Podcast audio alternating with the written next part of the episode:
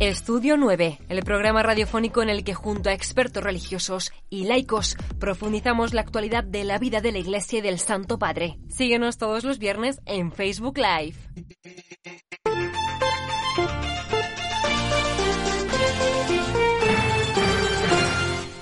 El día de hoy está con nosotros el padre Samuel Velázquez, sacerdote de Puerto Rico, que nos acompaña y es un gusto volver a tenerlo aquí en nuestros estudios.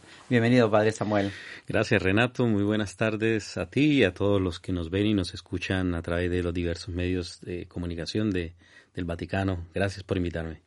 Sí, lo habíamos eh, invitado para poder este, conversar en este tiempo que está viviendo la iglesia, que estamos viviendo todos el tiempo de cuaresma. Eh, el Papa Francisco ha hecho un mensaje que se centra sobre todo en el tema del desierto, ¿no? Ir por el desierto para poder encontrar la libertad. Y el domingo pasado también el Evangelio nos hablaba precisamente de eh, Jesús que va al desierto y es tentado en el desierto y el Papa decía en el Ángelus, ahí es donde estaba de una parte viviendo con las fieras y de otra parte servido por los ángeles, ¿no? Entonces, la primera pregunta es esta, ¿qué quiere decirnos en este tiempo de cuaresma el desierto? Esta imagen muy sugestiva del desierto, ¿a qué nos invita, a qué nos llama? Bueno, el, desierto es la imagen del encuentro en la, en la soledad, para poder escuchar la profundidad del corazón. Si hacemos experiencia de desierto, es decir, al lugar físico como tal, eh, de lo inhóspito, de lo donde nos encontramos con nosotros mismos. Entonces es la imagen que nos entra y nos ayuda y nos permite entrar en la oración, a conocernos nosotros mismos, a conocer, como decía el Santo Padre, aquellas bestias, aquellos animales que no nos permiten crecer, que no nos permiten desarrollarnos eh, nosotros mismos, encontrar nuestra felicidad y conocernos también aquellas cosas buenas, esos ángeles esas personas o esas cosas positivas que hay en nosotros. Y eso también le permite a Jesús, el, el, silencio, poder escuchar la voz de su Padre que le ilumina cuál es la voluntad a, desarrollar. Y hoy el mundo necesita de esos desiertos, de esos silencios, de esa capacidad de, de escucha de Dios y de escuchar cómo Dios se manifiesta en nuestra vida. Porque hay muchas cosas, muchos ruidos en la sociedad que bloquean la capacidad de escucharnos a nosotros mismos, de conocernos a nosotros mismos. El Papa en su mensaje que habíamos eh, mencionado al inicio, que nos dice a través del desierto Dios nos guía a la libertad. Hoy, cuán importante es esto, poder encontrar ese camino hacia la libertad. ¿De qué cosa tenemos que liberarnos? En este tiempo de cuaresma hacemos un poco de, pausa, de reflexión para poder pensar en ese aspecto. ¿Cuáles son, eh, entre comillas, las cadenas que hoy atan al hombre, al creyente, al cristiano de este tiempo? Sí, bueno, hay que preguntarnos primero qué es la libertad, porque hay una comprensión errónea de que la libertad es hacer lo que me venga en gana pero realmente la libertad desde la perspectiva cristiana y, objetiva y verdadera es eh, la realización plena para lo que estamos hechos. Entonces, la libertad me invita a, través del desierto, a través de este camino cuaresmal, es eh, escuchar y realizarme delante del Señor cuál es mi vocación. Mi vocación fundamental es a la felicidad y todos la buscamos. Más allá de la, del concepto de santidad que da la impronta cristiana, eh, para todo ser humano, todos estamos inscritos en nuestro corazón, como dice San Agustín, con la impronta, con la huella de Dios que me llama a la felicidad. Nos hiciste, Señor, para ti. Nuestro corazón está inquieto, fatiga, lucha, eh, se esfuerza por ser feliz. Hasta que y la medida de esa felicidad es Dios. Lo que pasa es que a veces lo llenamos con cosas, ¿no? Un carro, una casa, un proyecto personal, y, son cosas buenas, que no son cosas malas, sino que el error es poderle dar la medida de lo que es el deseo absoluto. El ser humano es el único que tiene esa relación eh, vertical con Dios, esa mirada al cielo que me invita a, mirarme a mí dentro también cuando me doy cuenta que Dios me mira de arriba hacia abajo también es ese encuentro entre las dos miradas. Entonces la libertad es esa realización y tratar de descubrir que hay cadenas aparentemente me dan la felicidad que me que realmente me la puede dar Dios. Y hay muchas cadenas eh, que la gente mm, y, nosotros mismos, cada uno de nosotros tiene que darse cuenta, para eso la cuaresma nos ayuda mucho, cadenas que tienen la apariencia de felicidad, las drogas, el dinero, hasta las cosas materiales simples de la vida, ¿no? Un carro, una casa, un celular, un reloj, eh, que le damos la, el peso absoluto de lo que es Dios. En ese sentido, eh, la Iglesia nos invita, por ejemplo, en este tiempo de Cuaresma, a practicar la oración, el ayuno, la abstinencia. Pero de modo especial en este año, en el cual el Papa Francisco ha dedicado y ha deseado que este año sea dedicado a la oración en preparación al jubileo de 2025. Ha dicho que sea un año de, encuentro con el Señor, de oración, de lectura, de imitación de la palabra. ¿Cuánto importante es aún más la oración en este tiempo de Cuaresma? No solamente diría Renato de la cuaresma, sino para la vida humana, absolutamente. Tú has tocado un vértice fundamental y el Papa colocándonos delante eh, del jubileo que vendrá el próximo año, un preparación, la preparación a través del año de la oración, es porque a veces nos... Eh, las tribulaciones de la vida nos roban la capacidad de, de vernos a nosotros mismos, de, de, de ver la vocación a la cual estamos llamados, que es la felicidad. Entonces la oración, a veces nosotros la confundimos con un, un estar bien, entonces hago yoga, eso no es oración. Hago 100 mm, rezos, 100 libros, eso no es oración. Eh, hago prácticas devocionales, no es oración, sino que la oración como tal, o a veces la pregunta sería, ¿cómo oro o cómo, para qué oro. A veces hace, tenemos la, la, visión de la oración como si fuera de magia. Yo oro para doblegar la voluntad de Dios porque una voluntad que no quería, pero si yo oro, la doblego, entonces le, tuerzo el brazo a, Dios. O oro porque tengo miedo y para que no me castigue, entonces le pido perdón y como está enojado, pues yo me humillo eh, y me postro por tierra eh, pero no es oración. O oro porque Él, lo mandó, eh, es un deber. Dios no lo manda. Porque si el amor es un deber, no es amor.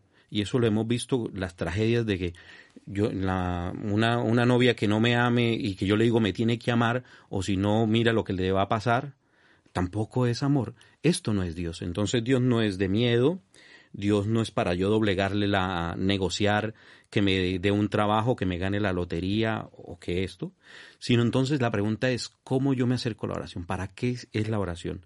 Y aquí es donde quiero poner el punto central. La oración es un diálogo de un tú a un tú con amor, en el que yo le presento mi existencia, me abro en, adoración y alabanza, como dice el Evangelio, el, Salmo 63 o el Salmo 42. Oh mi Dios, por ti madrugo, mi alma tiene anhelo de ti, mi alma tiene deseo de ti, como tierra reseca.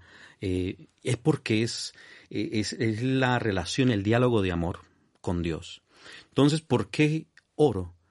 Para que Él me ilumine y me haga entender y comprender cómo debo yo colocarme en esta vida, cómo debo tratar a los demás. Cuando yo oro y miro a Dios, Él me mira y, y está mirando a nosotros.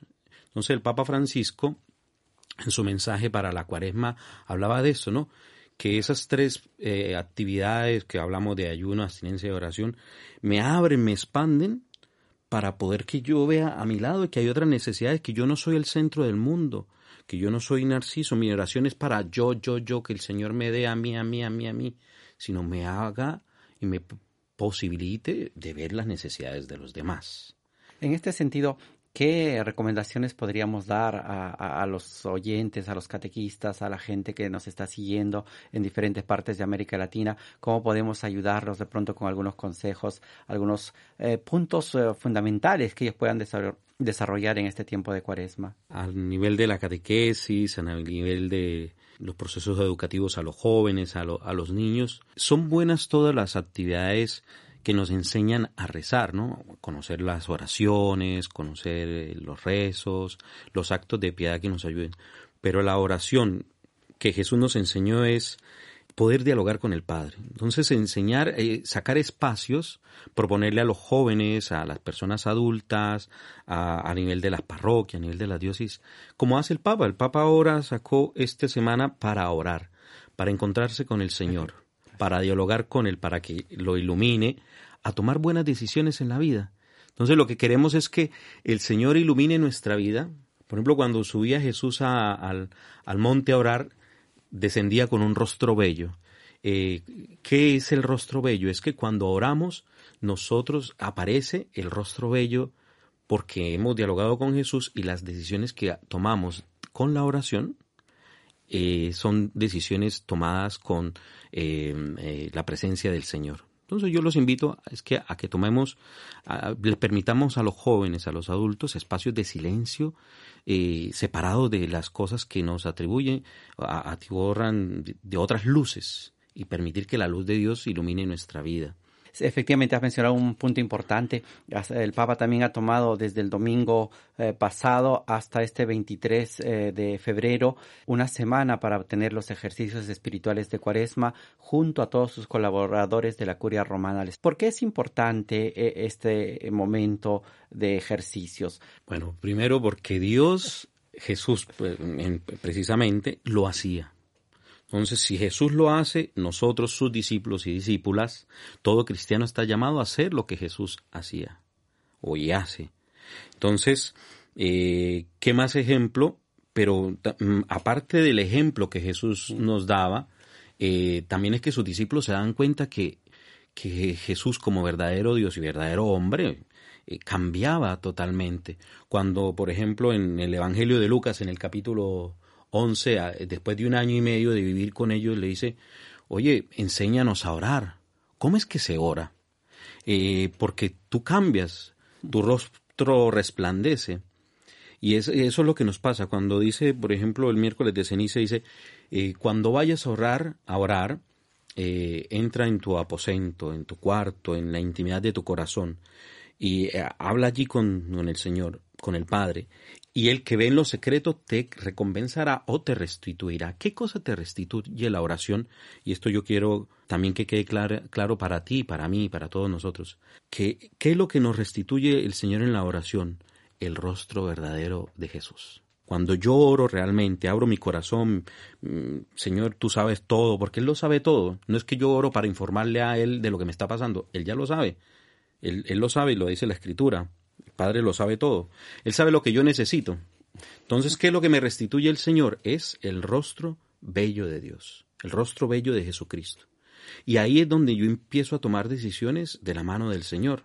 Entonces yo no oro para que haga las cosas que un médico no puede hacer, porque entonces yo estoy haciendo como una especie de intercambio. Si tú me, me curas de esto, yo te voy a alabar ni yo, si el médico ya no pudo, pues hazlo tú. Tampoco es que el Señor me ayude a entender, a afrontar cómo puedo los, retos de la vida.